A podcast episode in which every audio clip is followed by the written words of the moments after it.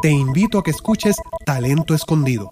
En cada episodio un artista te explica detalles del proceso creativo mientras hacía una de sus obras, como por ejemplo una canción, un poema o un libro, y que casi siempre es invisible o desconocido para los demás.